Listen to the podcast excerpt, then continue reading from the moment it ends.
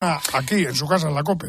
Gracias, Lama. A ti, hombre. Son las nueve, las ocho en Canarias. ¿Qué tal? Soy Ángel Expósito. Seguimos con la linterna encendida de este martes.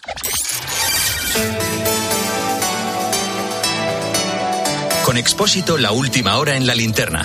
Cope, estar informado. Te resumo en varias claves la actualidad del día. Primera, los servicios de emergencia han evacuado esta tarde a 25 personas que habían quedado aisladas por la nieve en la isla de Mallorca. Se trata de un grupo de visitantes atrapados en el monasterio de Yuc y dos familias que estaban en una zona recreativa de Menut. Todos han sido trasladados a Pollensa. Segunda, detienen a uno de los líderes de los Ultrasur en una operación contra el narcotráfico en la finca Madrid. Se le conoce como Niño Skin, tiene múltiples antecedentes y de hecho fue arrestado el año pasado por los disturbios registrados en Vigo en la previa del partido entre el Celta y el Real Madrid. Los agentes también han detenido a otras siete personas, aunque la operación continúa abierta. Tercera. Envían a prisión a un joven detenido en Vergara, Guipúzcoa, por una agresión sexual continuada a una mujer en una vivienda. La víctima, coaccionada por el agresor, había denunciado hasta tres episodios contra la libertad sexual en un corto periodo de tiempo. La policía investiga la relación entre ambos. Y cuarta, la Audiencia Nacional cita a declarar a Carmelo Obiang, hijo del presidente de Guinea Ecuatorial, Teodoro Obiang, por el presunto secuestro y tortura de cuatro opositores con residencia en España. Obiang tendrá que comparecer el 28 de marzo junto a dos dirigentes de su gobierno. Las víctimas denunciaron que fueron secuestrados en Sudán y después trasladados a la fuerza a Guinea Ecuatorial.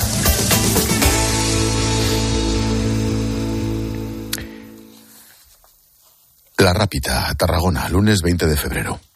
Paul, un adolescente de 15 años, salta, se tira desde el balcón de su casa en un cuarto piso.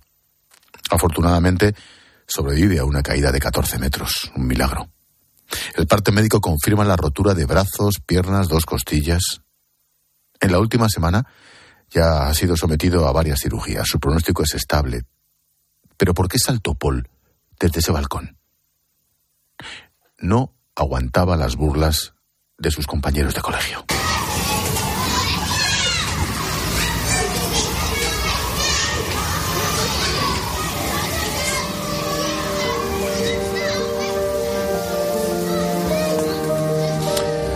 El chaval tiene un grado de autismo no muy alto, pero lo suficiente como para tener dificultades a la hora de relacionarse con los demás. Eso se multiplica por mil en plena adolescencia. Dice su padre que es un chico muy inteligente, que se da cuenta de todo. Las burlas de los compañeros le llevaron a escribir una nota antes de lanzarse por el balcón. En esa carta, Paul se despedía diciendo que no quería vivir en un mundo donde la mala gente es aplaudida y las personas sensibles, nobles y de buen corazón siempre tienen las de perder.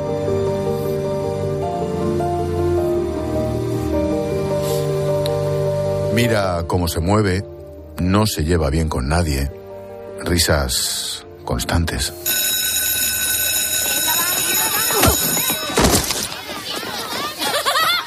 Esto era lo que tenía que aguantar Paul cada día en el patio, en la biblioteca, la salida del cole. Bueno, ahora se está recuperando, lleva varias cirugías y aunque será duro, seguro que empieza una nueva vida. En esa nueva etapa quiere contar su experiencia, explicar lo que sintió, concienciar a los adolescentes de que las burlas hacia sus compañeros pueden tener consecuencias nefastas.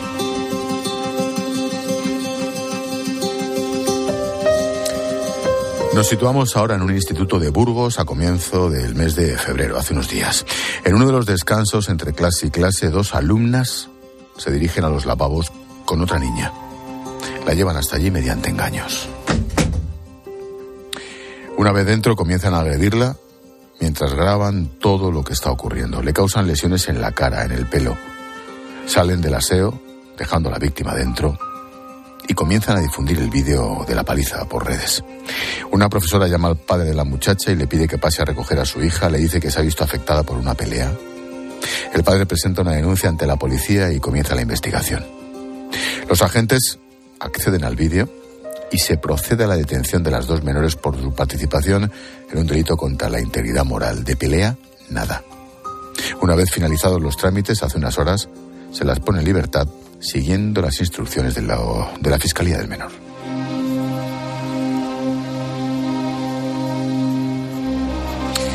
Tercer caso, el más brutal de todos, sucedió en Sallent, Barcelona. Alana y Leila, gemelas de solo 12 años, recién llegadas al instituto desde Argentina, sufrieron acoso desde el primer momento por su acento. Los niños se metían con ellas a menudo y Alana solía enfrentarse a ellos. La propia niña empezó a decir hace unas semanas que se sentía un niño. Se cortó el pelo, confesó que quería llamarse Iván. El acoso ya fue por cuestión sexual. Hace justo una semana y después de escribir dos cartas, Alana o Iván y Leila, las gemelas se lanzaban desde la ventana de su casa, un tercer piso. Alana lo hizo por el caso, el acoso inaguantable. Leila, su hermana, lo hizo por solidaridad. La primera falleció en el acto y Leila continúa ingresada en el hospital. Te he contado tres historias con un denominador común, el acoso escolar, y es que los datos impresionan. Según el último informe de UNICEF, más del 33% de los niños conviven con alguno de estos casos de acoso. Lo viven en su clase. En los próximos minutos quiero hablar sobre este tema. ¿Qué está pasando con el acoso escolar?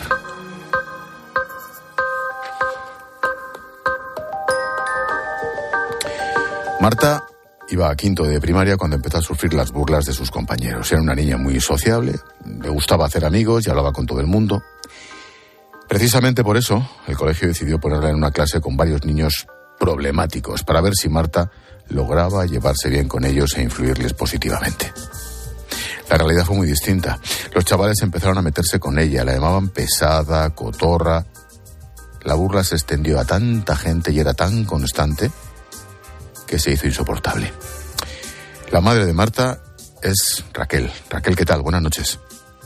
Hola, buenas noches. Gracias por atendernos y a ver si consigo tratar este asunto con la delicadeza y con la educación que merece Raquel. Si tú ves que pregunto algo que no corresponde, me lo dices tranquila y abiertamente, faltaría más.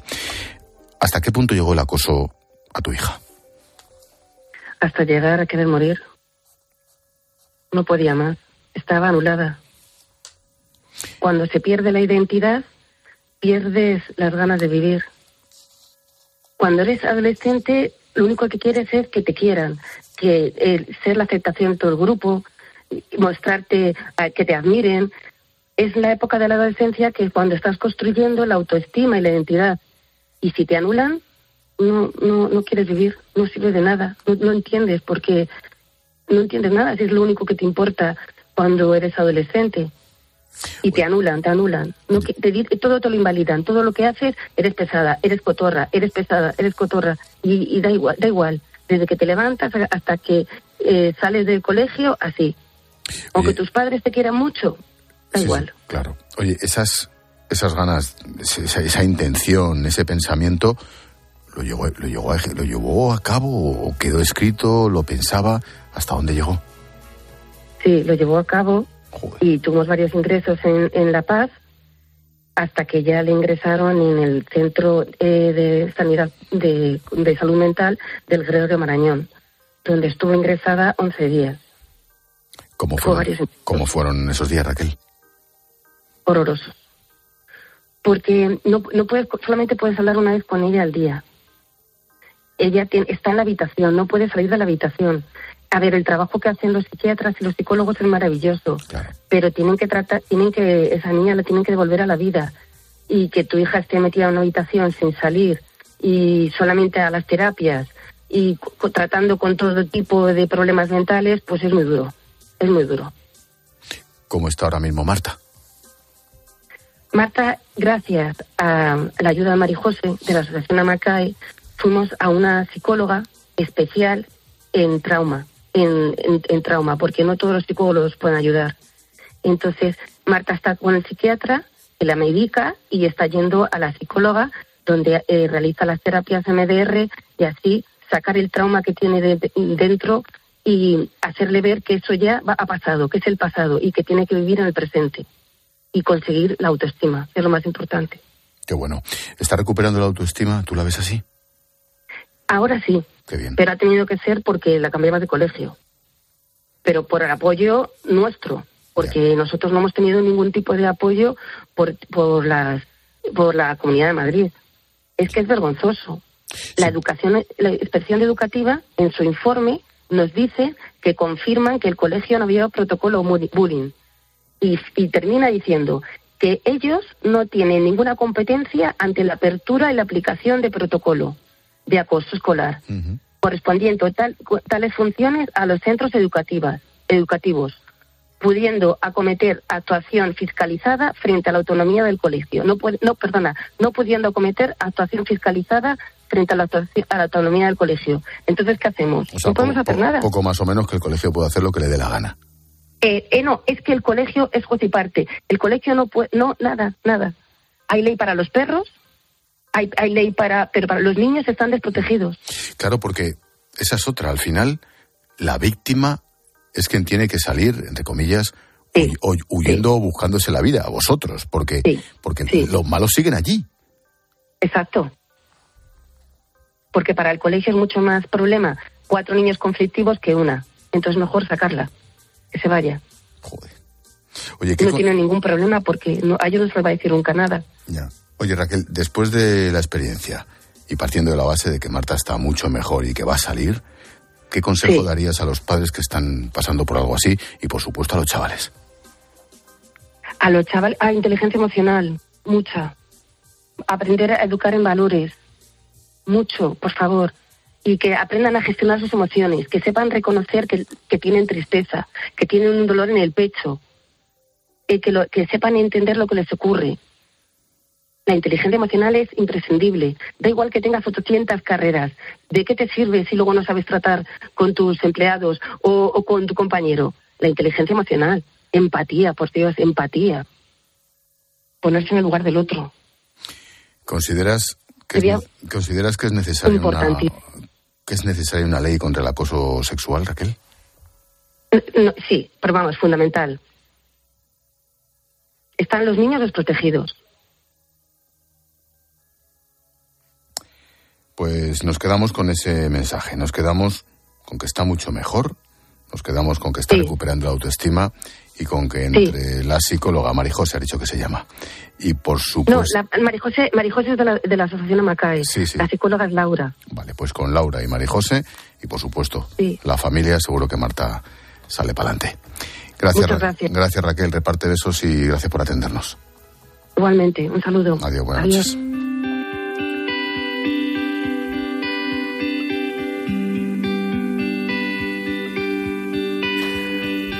Ismael tiene 21 años, su hermana y él estudiaban en Churriana de la Vega, un pueblecito en el corazón de Granada. Con tan solo 13 años, su hermana empezó a recibir bullying, algo que le provocó anorexia nerviosa.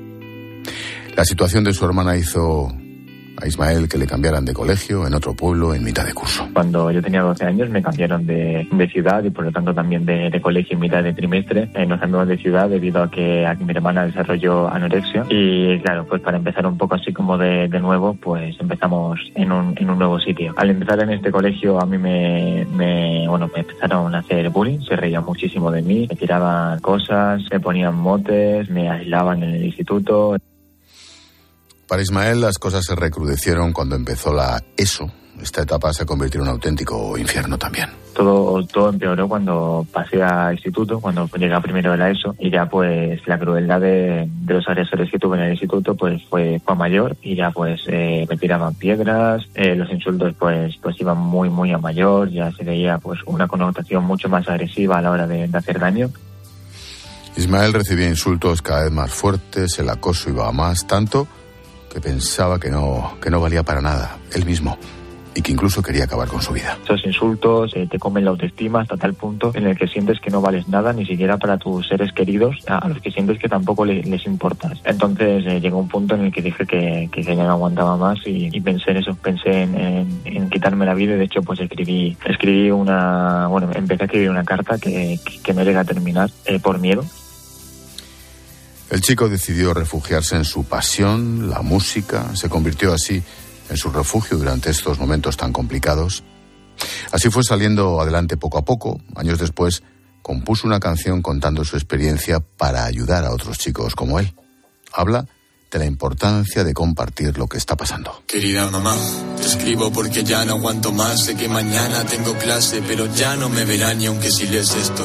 Sé que tú ya lo sabrás. Quiero contarte esta historia antes de ponerle un final. Verás, todo comenzó con miradas por el pasillo. Yo sé que soy diferente, pero me llaman pardillo. Para ellos es una. El tema fue un éxito, con casi 60.000 reproducciones en YouTube, más de 2 millones en TikTok. Para Ismael, o Anarce, que es su nombre artístico, esto le ha abierto muchas puertas. Mi vida a día de hoy, la verdad que, que, que estoy muy contento, no, no puedo negar. Me dedico a hacer canciones de, o sea, canciones sociales, ¿no? Tratando problemas sociales eh, para, para tratar de, de ayudar, ¿no? A, a, al número máximo de, de personas. Eh, me dedico a, a, dar charlas y talleres por institutos de, de, toda la provincia de Granada y me están llamando ya de, de, fuera, de Madrid, de Barcelona y de diferentes sitios. Y la verdad que súper orgulloso y súper contento con todo eso porque prácticamente es, es mi sueño. Estamos hablando de acoso escolar, todo a raíz de los últimos casos de bullying en España, la muerte de esa niña, de Alana, su hermana grave en el hospital por tirarse con ella desde un tercer piso. Jorge Muñoz es pediatra. Nos preocupa en nuestro gremio ver cómo han aumentado los índices de suicidio infanto-juvenil. Y lo que más preocupa es ver la relación directa que hay con el acoso escolar. Imaginaos lo que puede ser el ciberacoso, donde tu acoso está expuesto a miles de personas. Esto hace que se te ningune, que pierdas tu autoestima e incluso tus problemas creas que no le importan a tu entorno cercano. Autoestima, esa palabra ha salido ya muchas veces. La clave ante el acoso, dice Jorge, el pediatra, no esconderse. Es inaceptable, te van a marcar eh, en tu edad adulta, no al acoso escolar, no al ciberacoso. Pongamos herramientas porque las tenemos, no escondamos la cabeza como una avestruz porque hay muchos chavales ahí fuera que, que nos necesitan. ¿Qué está pasando? ¿Hay realmente más casos? A lo mejor es que los difundimos, no sé. ¿Cuál es el perfil del agresor? Silvia Álava es psicóloga infantil y hoy, hoy, pasa consulta con nosotros. Silvia, ¿qué tal? Buenas noches. Hola, muy buenas noches. Oye, ¿hay realmente más casos? ¿El acoso escolar o infantil está creciendo? Pues yo creo que si nos fijamos a la vista de los datos que, que arrojan las últimas estadísticas, pues parece ser que sí. Eh, tradicionalmente pensábamos que era en torno a un 10-20% de los alumnos de primaria y cuando hablábamos de secundaria en torno a un 5-10%. Eh, pero fíjate, yo me he recogido los datos del último informe de, UNICEF en el que se, se, preguntan a más de 40.000 eh, estudiantes de la ESO y un 33,6% sí que está diciendo que está viendo casos de acoso o bien directamente en su aula o que los ha vivido o los ha visto en un pasado en su, en su instituto. Es un dato muy, muy alarmante. Mm, ¿cuál, es, ¿Cuál es el perfil? No sé, si puede haber un denominador común, una definición más o menos común de los agresores. Pues lo primero que tenemos que pensar es que hay muchísimas diferencias individuales, que incluso cualquier persona en un determinado momento eh, puede tener una conducta agresiva hacia otros. Entonces tenemos que tener mucho cuidado porque no es que exista un perfil diciendo estos son, ¿no? Que, que hay veces que incluso vamos a tener muchos chicos y chicas que ellos previamente han sido víctimas se han metido con ellos y qué es lo que han hecho. Bueno, pues su estrategia es para que se dejen de meter conmigo, ahora yo me paso a ser también agresor. No, hay que tener cuidado con esto. Pero sí bien es cierto que, que estamos hablando de chicos y de chicas que no son asertivos, es decir, no saben decir las cosas respetando a los demás, sino que utilizan estrategias violentas para resolver los conflictos e incluso llegan a justificar la violencia en las relaciones además suelen tener una baja capacidad de autocontrol y, baja tolerancia a la frustración. Entonces, cuando las cosas no salen como a ellos les gusta, bueno, pues se suelen enfadar bastante y pueden perder los, perder los nervios. Y hay muchos chicos y chicas, cuando trabajas con ellos, que te cuentan que también es una fórmula, lo utilizan para tener un estatus social y para poder eh, tener frente al grupo, y que utilizan ese acoso y, y que utilizan el meterse con los demás para utilizarlo como una especie de ascensor social y poder subir en el escalafón, por así decirlo. Mm, te he preguntado por ese denominador común de los agresores y de las víctimas, Silvia. Eh, bueno, pues la víctima también tenemos que pensar que como siempre pueden ser todos ¿vale? Todos en un determinado momento podemos ser, eh, pueden llegar a ser víctimas. Pero sí que es cierto que al final lo que vemos es que, bueno, pues por ejemplo, suele ser bastante habitual en los niños que son, eh, por ejemplo, que pueden tener un poquito más de, peso, o que pueden estar en sobrepeso, o que pueden tener en un determinado momento algún tipo de discapacidad, que son diferentes, y mucho cuidado cuando estamos hablando de, de una orientación sexual diferente. Es mucho más probable que se sea víctima cuando se pertenece a un colectivo, como pueden ser homosexuales, eh, bisexuales. Ahí ¿qué es lo que vemos? Que es más probable que puedan ser víctimas. Caramba. Oye, ¿cómo, cómo saber ahora me refiero a los entornos, a los padres, a las familias. ¿Cómo saber si tu hijo está sufriendo acoso? Porque una de las cosas más complicadas es, es claro, es primero percatarse, luego vendrá el diagnóstico, pero primero percatarse, ¿no? Y por eso es tan tan importante y los psicólogos insistimos muchísimo en, que hay que trabajar mucho el clima de confianza y en casa poder preguntar cómo estás, no solamente por las notas escolares, por los deberes, pero ¿qué, qué cositas podemos ver? Pues por ejemplo, empezamos a ver que las notas bajan, que no le apetece ir al instituto o al colegio, sobre todo cuando son actividades que no son eh, que no son lectivas para asistir en el aula, ¿no? Pues por ejemplo hay que ir a hacer una excursión. La excursión justo que es cuando no hay profesores vigilando es cuando más nerviosos se ponen y más te están diciendo que no quieren ir. Empezamos a ver también una serie de cambios, pues por ejemplo eh, a nivel de apetito puede ocurrir que les veamos muy inapetentes y que dejen de comer o todo lo contrario, ¿no? Que tengan ahí un poco ese hambre emocional y vemos que empiezan a comer de forma obsesiva. Les vemos con un bajo estado de ánimo. También podemos ver dificultades para conciliar el sueño, que les cuesta mucho, eh, mucho dormir. O sea, en definitiva, al final, ¿qué es lo que vamos viendo? Pues pequeños rasgos de que no están bien, no les vemos que estén contentos, no les vemos ahí un poco que, que estén ahí motivados. Entonces, es cierto que todo esto que estamos diciendo pueden ser síntomas de muchas cosas. Pero bueno, en el momento en el que notemos algo, vamos a preguntar y vamos a investigar y a ver exactamente qué es lo que está ocurriendo. Claro, aquí, como dice José Antonio Marina, mm, la educación y los problemas, en este caso, son cuestión de la tribu entera. Hemos hablado de los agresores, hemos hablado de las víctimas, de las familias y el cole, porque todas se quejan de que el cole no reacciona como esperaban. Es que yo creo que esta es la clave. Y muchas veces cuando hablamos la importancia que tiene eh, que hay que cortar el acoso, hay que trabajar con todo el aula. Hay una parte que es fundamental, que es lo que tradicionalmente se han llamado los testigos mudos, es decir, el resto de compañeros que lo están viendo y lo están permitiendo, que muchas veces por miedo a no sea que me lo hagan a mí o porque a veces incluso se normaliza la violencia, que eso también es muy grave, no se atreven a decirlo. Por eso es tan importante para poder trabajar en la prevención, trabajar toda la parte emocional con todo el grupo, que todo el grupo entienda cuáles son las emociones que yo puedo estar sintiendo, que pueden sentir mis compañeros en un determinado momento y no por fomentar ningún tipo de falta de respeto. Y en el momento en el que se vea que hay una falta de respeto, que lo puedan decir pues hay colegios, por ejemplo, en que es cierto que bueno, pues a los chicos o a las chicas les puede costar en un determinado momento levantar la mano e identificarse y decirlo. Y tienen unos buzones donde lo pueden escribir o tienen una serie de, de, delegados, de mediadores, hay profesores, hay alumnos que hacen también labores de mediación. Entonces es importante trabajar mucho la conciencia del grupo del respeto de las emociones, de la empatía, para que lo puedan parar, para que cuando haya un chico o una chica que lo vea pueda llegar, levantar la mano y decir yo estoy viendo esto. Y que ahí ya sea cuando los profesores tienen que intervenir, porque vamos a pensar que es que la mayor parte del acoso es encubierto al adulto, se hace cuando no les ven los profesores.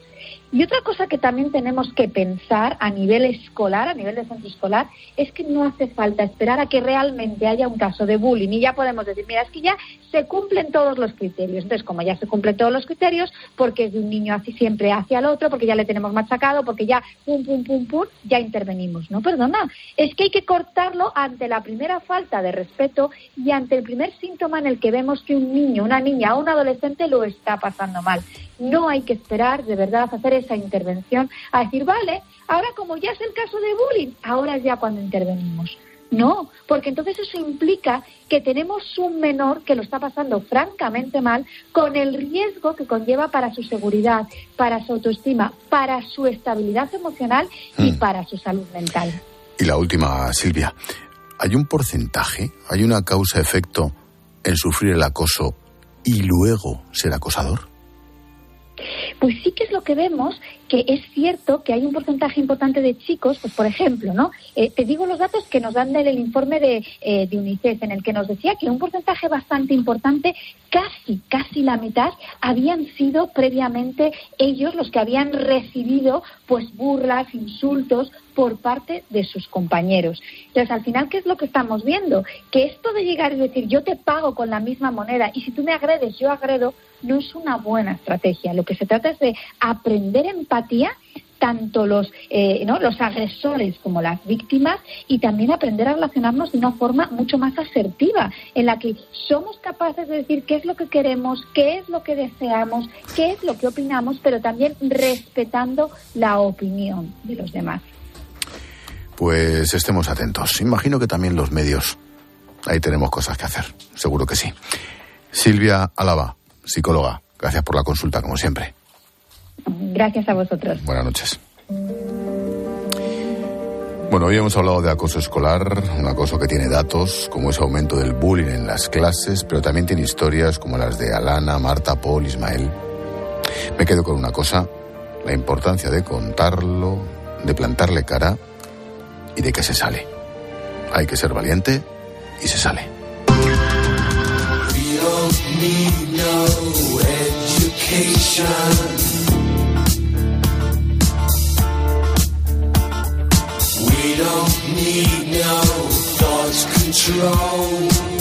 Nos damos un paseito por las redes sociales. Hemos hablado de acoso en nuestro tema del día. Hola Silvia. Hola Ángel. Nos dice Ramón que le parece muy fuerte que alguien pueda buscar algo físico de la forma de ser de otra persona para burlarse. No me cabe en la cabeza, nos escribe este oyente, y menos que en muchos momentos lo hagan los más jóvenes. También estamos escuchando vuestras notas de voz sobre este tema en el WhatsApp de la linterna. Es el 600-544-555. Pero es que el problema es que la parte acosada es uno o dos y el resto son acosadores. Deberíamos de pensar qué sociedad estamos creando. Hacen mucho daño y uno de los problemas es que no las acciones que cometen no son punibles. Tendrían que tener eh, más que un apercibimiento por parte de su familia. Tomás, en este sentido, nos explica que, bueno, eh, en su caso lo sufrió con eh, su hija durante ocho meses, eh, pues sufrió acoso en el cole y que la solución al final fue cambiarla. De poco sirvió poner el caso en conocimiento del centro y de los padres de los acosadores, nos escribía este oyente. Y además también tenemos el mensaje de Laura. Nunca entenderé que haya gente capaz de meterse así con otros y no nos olvidemos que siempre el que lo ve y permite que eso pase es igual de acosador. Tiempo de tertulia esta noche con Agustín Peri, con Maripau Domínguez a partir de las 10, las 9 en Canarias y esperamos mensajes. Recuerda que puedes escribirnos en facebook.com barra la linterna cope, en Twitter estamos en arroba expósito cope, el WhatsApp de la linterna, el 600544555 y el Instagram expósito guion bajo cope.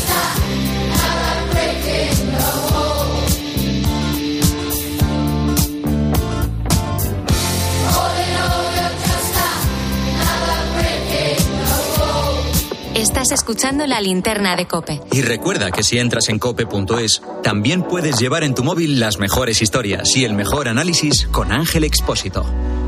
Elegir Grana Padano es abrazar los valores italianos que lo hacen único. Porque en el sabor de Grana Padano se encuentra el sabor de Italia, la emoción de compartir un sabor que enamora al mundo entero. Grana Padano, un sentimiento italiano. Escuchas la linterna. Y recuerda, la mejor experiencia y el mejor sonido solo los encuentras en cope.es y en la aplicación móvil.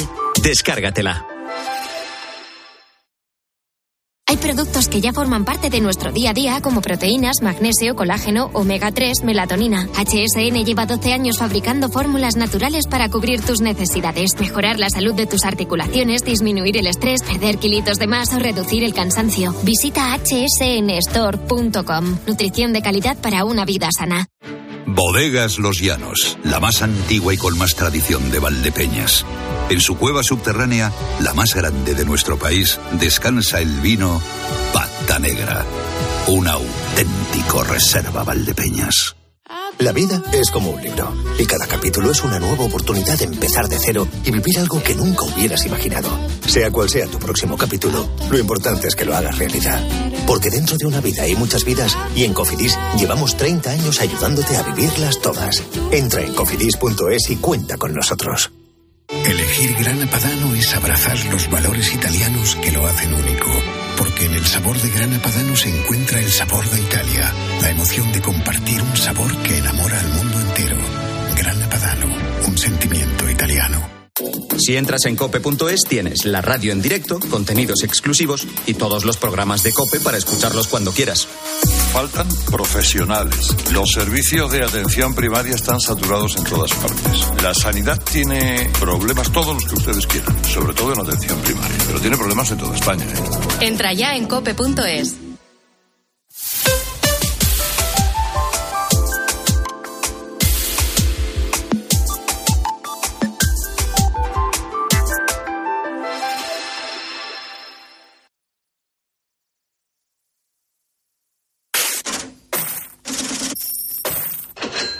Expósito.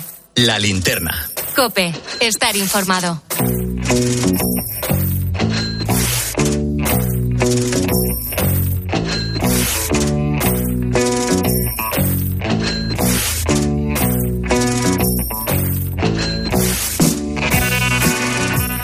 La inflación vuelve a subir por segundo mes consecutivo. Se sitúa en febrero en el 6,1%, dos décimas más que el mes anterior. Suben los combustibles sin la bonificación de 20 céntimos, claro. También el precio de la luz y la cesta de la compra. No parece que la rebaja del IVA de los alimentos esté haciendo efecto. Además, el dato de la inflación subyacente, aquella que excluye los alimentos frescos y la energía, también sube hasta el 7,7%. La vicepresidenta y ministra de Trabajo, Yolanda Díaz, dice que las medidas del Gobierno son insuficientes. El Gobierno de España está actuando y está actuando bien, pero creo que tiene que hacer más. Y creo que tenemos que dar un paso adelante, insisto, porque los precios que hemos conocido hoy indican que las medidas que hemos adoptado son insuficientes y eh, no sirven para el, para el objetivo que tenemos fijado. Get back.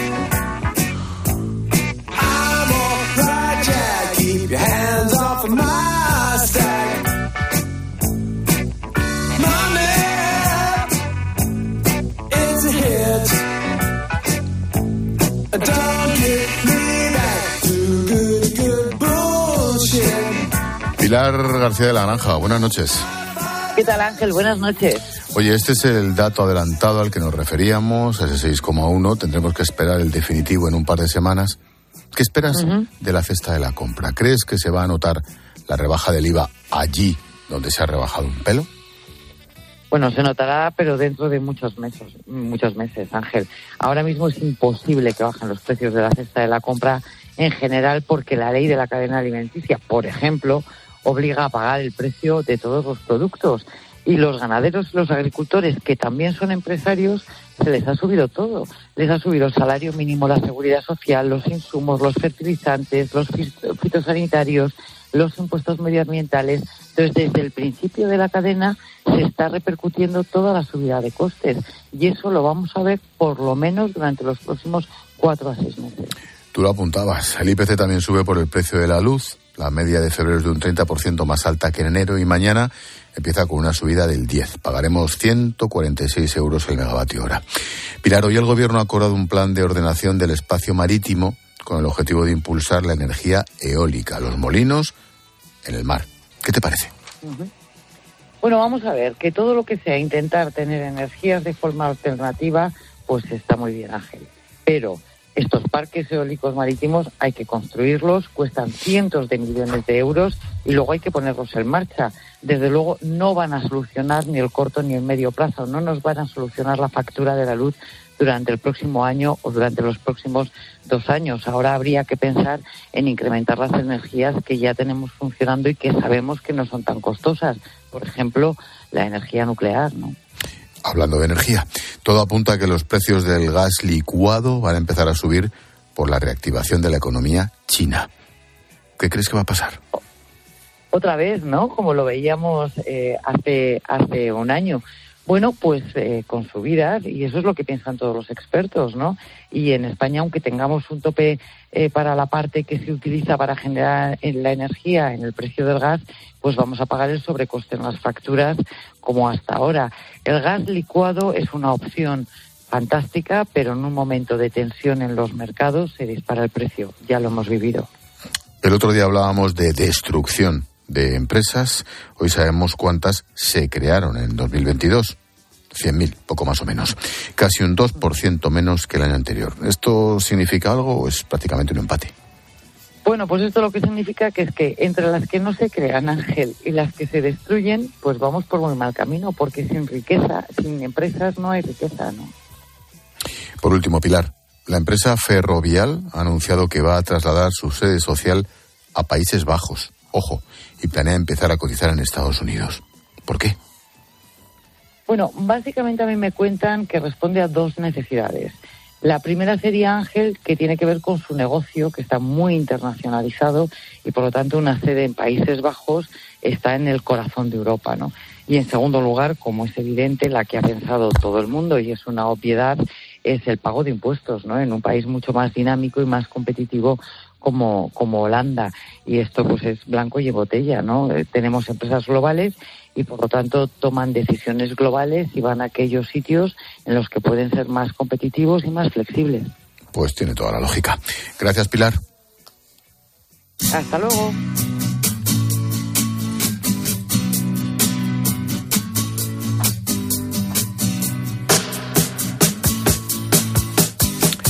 Carmen Broncano, buenas noches. Buenas noches, Ángel. Esta semana se está celebrando en Barcelona el Mobile World Congress, el mayor congreso de tecnología del mundo, y este año se esperan recibir a más de 80.000 asistentes. Las novedades pasan por el 6G, el metaverso o la inteligencia artificial. Elise Quevedo es experta en tecnología y asesora digital. Elise, ¿qué tal? Buenas noches. Hola, buenas noches Ángel. Absolutamente fantástica por aquí, por Barcelona. ¿Qué tal tú? Yo aquí, trabajando, pero en Madrid. En Barcelona estuve yo la semana pasada, así que, oye, disfruta. Eh, ¿Qué ambiente se respira estos días en el, en el mobile? Uf, pues mira, Ángel, estos días se respira dinamismo con todas las grandes multinacionales que, por supuesto, están de vuelta detrás de la pandemia y, como has dicho, con más de 80.000 personas por el mobile. Te digo que esto está, vamos, petado. Muchísima gente, se ven las ganas que tiene la gente, más sonrisas, de reconectar con gente y, por supuesto, de hacer negocio. Elis, ¿qué tal? Buenas noches. Hola, Carmen. ¿Por qué es esta feria tan relevante? A ver, pues esta feria es el certamen de, tecno- de telefonía más importante del mundo, con más de 2.000 expositores. El impacto económico tiene una previsión de unos 400 millones de euros, que es poca cantidad, ¿no? Y por supuesto, pues son las oportunidades de negocio que este Congreso genera mundialmente y por supuesto para España. Y como dijo el rey Felipe durante la inauguración, el Mobile de Barcelona es un creador vital para el crecimiento de la economía española. Mm, yo he apuntado el 6G, pero imagino que habrá otras tendencias. ¿Qué se está presentando en el Congreso que digas, coño, me ha sorprendido hasta a mí? pues a ver, yo creo que tenemos dos partes. Por un lado, en el mobile tenemos los expositores relacionados pues a los móviles eh, y los que se dedican, por otra parte, al negocio, la logística, el metaverso, etc. ¿no? Pues de los móviles, por ejemplo, a mí lo que me ha sorprendido es la cantidad de modelos plegables. Eh, son bastante llamativos, pero claro, son todos de alta gama con precios por encima de los 1.000 euros. Eh, y ahí pues incluye la serie 13 del Xiaomi, la marca de honor con la serie Magic. Am, algo que salta mucho es las cargas rápidas. A ver, que tengas un móvil y que lo puedas cargar de 0 a 100 en 10 minutos.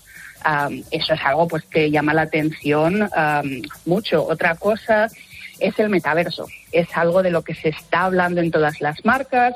Por ejemplo, Orange eh, comparte muchos casos de tecnología 5G que puede ser pues aplicado en eventos deportivos, hay ejemplos de conciertos, cómo acceder a las clases magistrales o visitar países que están a miles de kilómetros, o sea, desde tu propia casa te puedes ir a París, te puedes ir a Roma, te puedes ir a Timbuktu o donde tú quieras.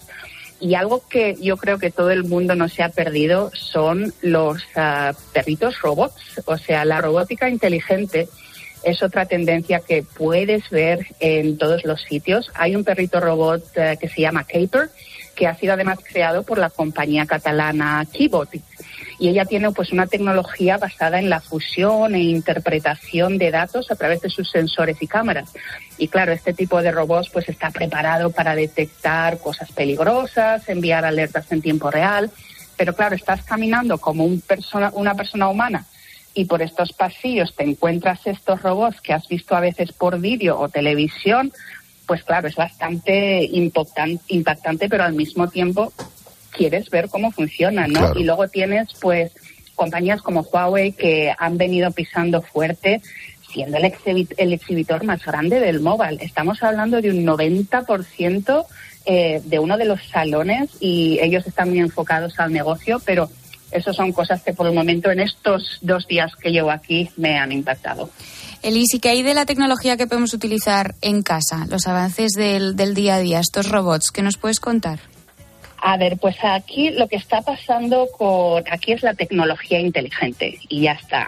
Lo que hay es más ejemplos de lo que ya sabíamos, como, como por ejemplo cómo controlar cada vez pues más electrodomésticos a través de un mayor número de dispositivos inteligentes.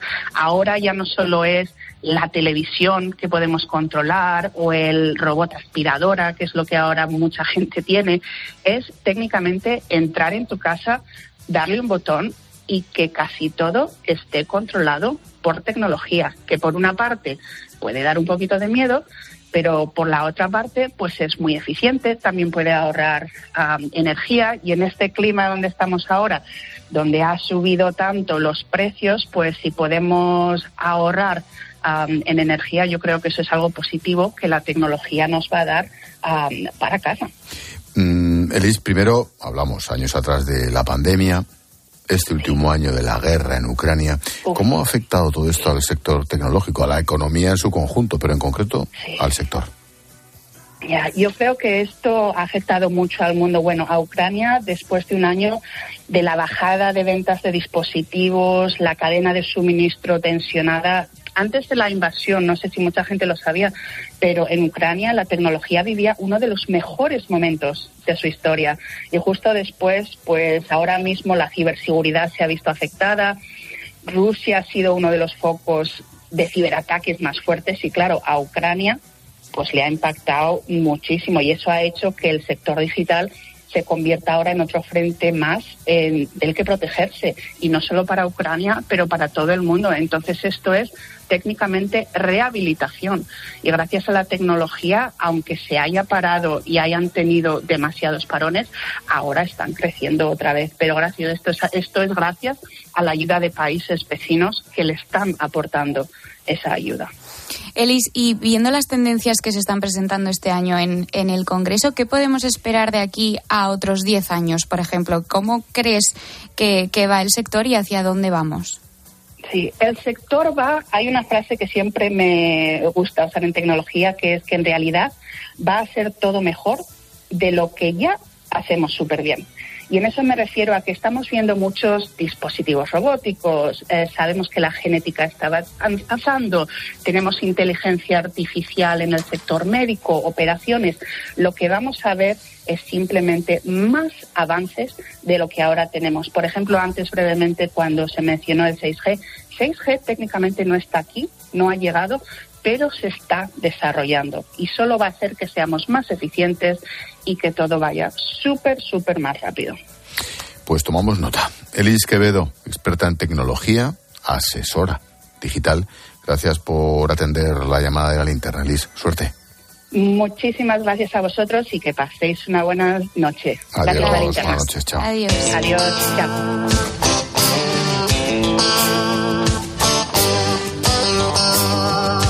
Ahora, María Jesús Pérez, la jefe de economía de ABC, nos trae el número, el dato del día. María Jesús, ¿qué tal? Buenas noches. Buenas noches, Ángel. 21.200 euros es el número de hoy. Y es que un informe de un grupo de prestigiosos y conocidos expertos fiscales de SADE advierte de que la reforma del Gobierno para reducir en unos 400 euros de media la carga fiscal de 4 millones de contribuyentes que ganen menos de esos 21.200 euros al año puede acarrear el efecto contrario, es decir, que les suponga más barato no declarar que presentar la declaración de la renta. Un ejemplo extremo para explicarlo, pero muy real.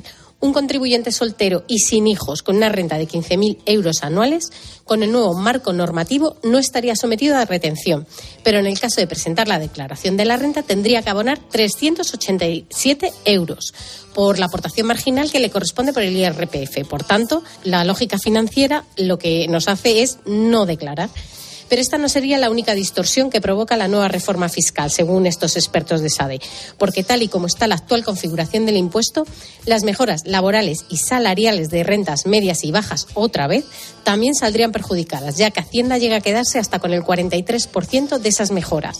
Se trata eh, del célebre error de salto del impuesto de la renta, que provoca, por ejemplo, que si un contribuyente con unos ingresos anuales de 16.000 euros tuviera una mejora salarial del 5%, pasaría de pagar 859,20 euros por IRPF a pagar 1.202,88 euros en impuestos. En definitiva, una subida salarial bruta del 5% se quedaría en una subida salarial neta del 2,85.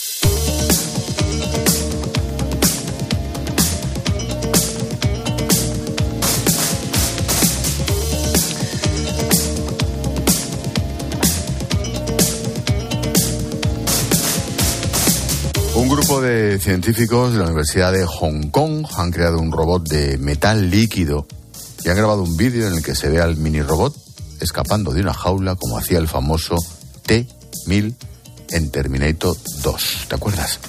Hay ciencia ficción que se hace real. Tecnología que hace años solo era imaginable para escritores y guionistas y que ahora forma parte de nuestras vidas. Que se lo digan a Julio Verne. ¿Cuáles son esas tecnologías cotidianas que nacieron de la ficción? ¿Ocurrirá lo mismo con la inteligencia artificial, el metaverso o la bioingeniería? Vamos a hacer un repaso de la tecnología ficción y nos vamos a la realidad años después. Lo hacemos con nuestro consultor de cabecera todos los martes, Tecnología en la Linterna, con Mario Yáñez. ¿Qué tal, Mario? Buenas noches. ¿Qué hay, Ángel? Buenas noches. Oye, antes de empezar, hemos hablado del Mobile World Congress. Mm, ¿Con qué te quedas? Bueno, pues eh, aunque estaba empezando a hervir, pero me quedo con algunos datos. Fijaros, un- una curiosidad lo primero. Nokia ha cambiado su logotipo por primera vez en 60 años, ¿eh? El- uno de los clásicos de los móviles. Eh, bueno, y yo creo que sobre todo, como dicen los expertos, vamos a tener probablemente menos protagonismo en los dispositivos móviles, en los smartphones, y más espacio para los negocios, para las alianzas, y sobre todo, como comentabais antes, para otras áreas como el metaverso, la realidad virtual y la realidad aumentada, la robótica o las redes 6G, por ejemplo, ¿no? Y, un debate que han abierto ayer el señor Payete, el presidente de Telefónica, muy interesante, sobre quién tiene que pagar las infraestructuras de Internet. Lo creo de lo de Internet gratis se va a acabar, por lo menos para algunos, ¿no? Así que la semana que viene, si os parece, pues eh, haremos un resumen para, para repasar las novedades y las tendencias que veamos. Venga, pues eso la semana que viene. Pero ahora, Mario, ¿qué tal? Buenas noches. Buenas noches. Eh, háblanos del robot líquido este que estábamos comentando. ¿Qué es exactamente lo que ha conseguido el profesor Chen Fen Pan? Se dice así, ¿no? Chen Feng Pan. Chen Joder, ¿Cómo Pan. va a llamarse así, eh? Eh, Hola. Sí. Chen Feng Pan. Bueno, ¿qué? ¿Qué, qué ha- qué ha hecho, qué ha hecho don, don Pan, el señor Chen Fen? Es que allí los nombres y los apellidos van al revés. Sí, sería Pan Chen-fen, efectivamente. Bueno, pues eh, el grupo de investigación que lidera pues eh, publicó un estudio el pasado 25 de enero, hace un poquito, en la revista Matter, en la que daban a conocer un nuevo material que tenía unas características muy especiales. Pues para ilustrarlo este nuevo material, pues han hecho algunos vídeos con un pequeño robot de forma humanoide, bueno, más que humanoide, más bien parece un muñeco de Lego, que puede cambiar rápidamente de estado líquido a sólido y viceversa, al estilo, como comentabas, del robot malo de Terminator 2, y además moverse. Y lo han llamado, eh, el nombre es panota, ¿eh? máquina magnetoactiva de transición de fase sólido-líquido. Joder, Pancho, casi prefiero que la llamaran Mrs. Chen Fen, este, ¿cómo se llama el otro? Claro. Oye, ¿de qué está hecho este material inteligente? Bueno, entra dentro de lo que se denominan materiales de cambio de fase, en este caso de cambio de estado, ¿no? Eh, hay un metal que se llama galio que tiene una característica muy, muy especial y es que se licúa a solo 29,8 grados centígrados, es decir, a 30 graditos, a temperatura ambiente. Los investigadores pues mezclaron este galio con micropartículas magnéticas de otros materiales, de otros metales como el neodimio, el hierro o el boro y el resultado fue un material que tiene dos funciones fundamentales. Se calienta mediante inducción, es decir, con un campo magnético, y además se ve atraído por él. Es decir, si se calienta se licúa, si se enfría se solidifica. Y además se puede mover empujado por este campo magnético. Y lo bueno sobre todo es que aun estando en estado líquido, se puede seguir manipulando con el imán. Es decir, lo podemos mover a voluntad aunque sea líquido. Y Mario, ¿qué usos puede tener un material de estas características? Bueno, si a esto además le dotamos de programación, de cierta inteligencia, eh, pues al margen de la broma del Terminator que hablábamos, el equipo ya ha probado la máquina en experimentos, por ejemplo, con una maqueta realística de un estómago humano que tiene un, un objeto mm, extraño metido ahí dentro y para extraer ese cuerpo, por ejemplo, el robot lo que hace es que eh, lo introducen por el esófago y es capaz de llegar en estado sólido mediante ese, digamos, dirección por el imán, llega hasta el, hasta el estómago, allí se licúa, envuelve a ese objeto extraño, se vuelve a solidificar y sigue su camino por el tracto digestivo hasta, hasta poder expulsar ese objeto. Y además, lo, además sabiendo que lo bueno es que el galio no es tóxico. Otro ejemplo que han, que han estado intentando probar, que ha sido para conectar chips y circuitos electrónicos súper pequeños por control remoto. O sea, se puede dirigir el robot de metal hasta un circuito y allí convertirlo en líquido para crear esa conexión eléctrica que falta o que se ha roto. Caramba. Oye, no es la primera vez que una idea de ciencia ficción se convierte en realidad. Antes me he referido a Julio Verne, pero imagínate, Ibáñez en Mortadelo y Filemón salvando las distancias. Es- Escucha lo que decía el escritor Arthur C. Clarke en 1974 en una sala de ordenadores sobre lo que viviría el hijo de un ingeniero. La gran diferencia es que cuando crezca más o menos en 2001 tendrá en su propia casa no un ordenador tan grande como este, pero sí una consola desde la que pueda hablar con el resto de ordenadores locales y conseguir toda la información que necesite del día a día, como facturas de los bancos o la reserva para ir al teatro. Toda la información. Un empresario podrá vivir en cualquier parte del mundo y podrá seguir con sus negocios. Esto es algo maravilloso porque significa que no tendremos que agruparnos en las ciudades, sino que podremos vivir en las afueras. 1974 y se quedó corto, ¿eh? Pero bueno. Era una, era una máquina este señor, pero suena a eso, ¿no? De trabajar desde cualquier parte del mundo. Claro. O sea, al más puro estilo Clark, tres predicciones que nos hace este, este hombre en 30 segundos, ¿no? El ordenador personal, que ya lo predijo, que tendríamos cada uno en nuestra casa, la información y el acceso a operaciones remotas, Internet y el teletrabajo. Recordad que en el, el PC, el ordenador portátil, no va a aparecería hasta 10 años más tarde, a principios de los 80. Internet en los 90 y el teletrabajo ya es de este siglo XXI. También eh, Mario Clark y Stanley Kubrick ya nos habían anunciado algunas tecnologías en 2001, una odisea en el espacio, ¿no? Como el ordenador asesino, el HAL 9000. Ese da hasta miedo, pero efectivamente, y con mucho mérito, por cierto, porque eh, eh, concebirlo y plasmarlo en una película en 1968 con los medios que había tiene mérito. Eh, es una obra maestra y, y nos trae no uno, sino de nuevo varios avances de los que hoy consideramos algo cotidiano. Por ejemplo, las redes satélites de comunicaciones alrededor de la Tierra.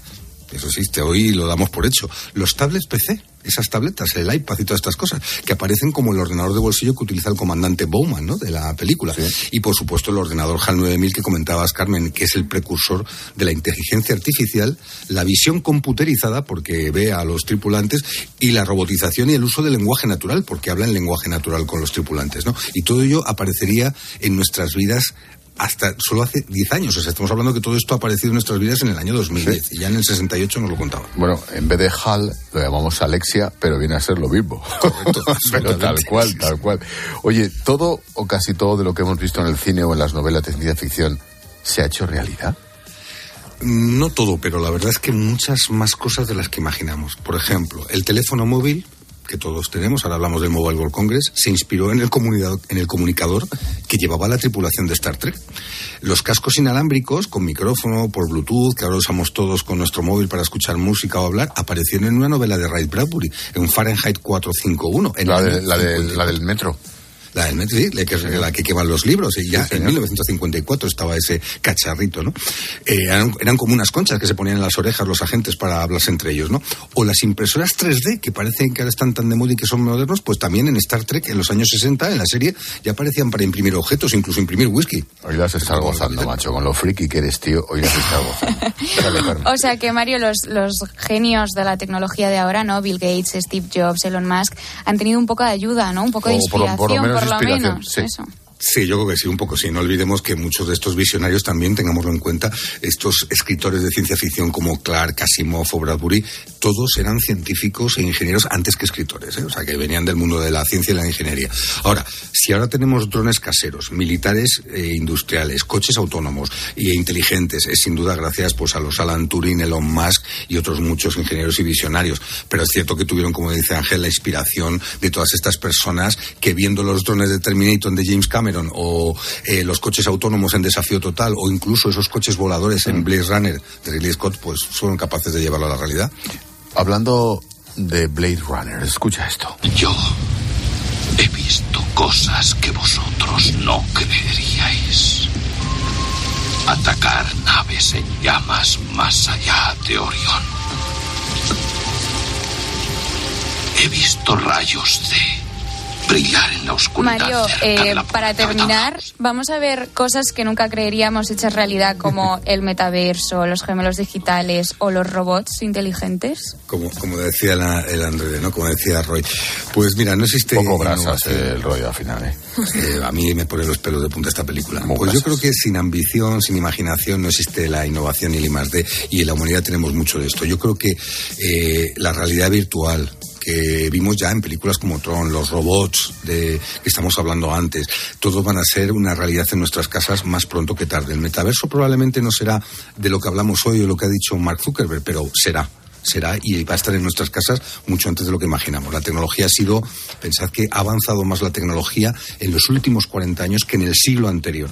O sea, es posible que haya cosas que nos maravillen y otras que a lo mejor nos espanten, como ya está ocurriendo, pero que yo creo que, como también decíais antes, eh, vamos a mejor y, y lo vamos a vivir más pronto que tarde. Oye, has dicho película Tron.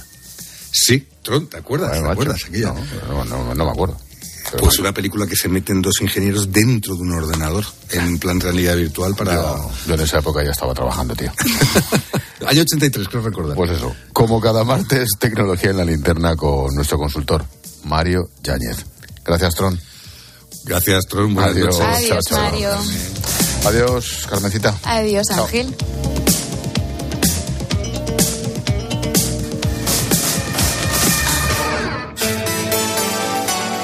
Expósito. La linterna. Cope. Estar informado. Si afecta tu bolsillo, le interesa a Carlos Herrera. La inflación dejó de moderarse en enero. Pues así es, los precios de la energía siguen intervenidos, lo que nos lleva a un impuesto en diferido del que nadie habla. Alguien tendrá que pagar la diferencia entre lo Carlos Herrera, Marc Vidal y tu economía. De lunes a viernes desde las 8 de la mañana. En Herrera en Cope. Houston, veo unas lechugas flotando en el espacio. ¿Y un cocinero? Y espera, un mecánico. Unos paneles solares increíbles. Haz que tu empresa gire alrededor del sol y crezca de forma más sostenible e independiente. Sistema solar EDP con paneles solares, baterías y monitorización, sin inversión inicial. Ahorra hasta un 30% en la factura eléctrica. Descubre esta oferta en edpenergia.es barra empresas. El ahorro final en la factura de la luz dependerá del consumo, del tipo de instalación y de la potencia contratada. Consulte condiciones en edpenergia.es barra empresas. Dos cositas. La primera, una motera conoce la ciudad como la palma de su mano. La segunda, una mutuera siempre paga menos. Vente a la mutua con tu seguro de moto y te bajamos su precio sea cual sea. Llama al 91 555 5555. 91 555 5555. Por esta y muchas cosas más, vente a la mutua. Condiciones en mutua.es. A Ángel Expósito le escuchas cada día en la linterna. Pues ahora le vas a leer porque presenta Mi abuela sí que era feminista, su nuevo libro en el que mujeres superheroínas desmontan el empoderamiento de postureo con la fina ironía y el talento de uno de los periodistas más destacados de este tiempo. Mi abuela sí que era feminista. Ya a la venta de Harper Escuchas la linterna. Y recuerda, la mejor experiencia y el mejor sonido solo los encuentras en cope.es y en la aplicación móvil. Descárgatela. La vida es como un libro y cada capítulo es una nueva oportunidad de empezar de cero y vivir algo que nunca hubieras imaginado. Sea cual sea tu próximo capítulo, lo importante es que lo hagas realidad.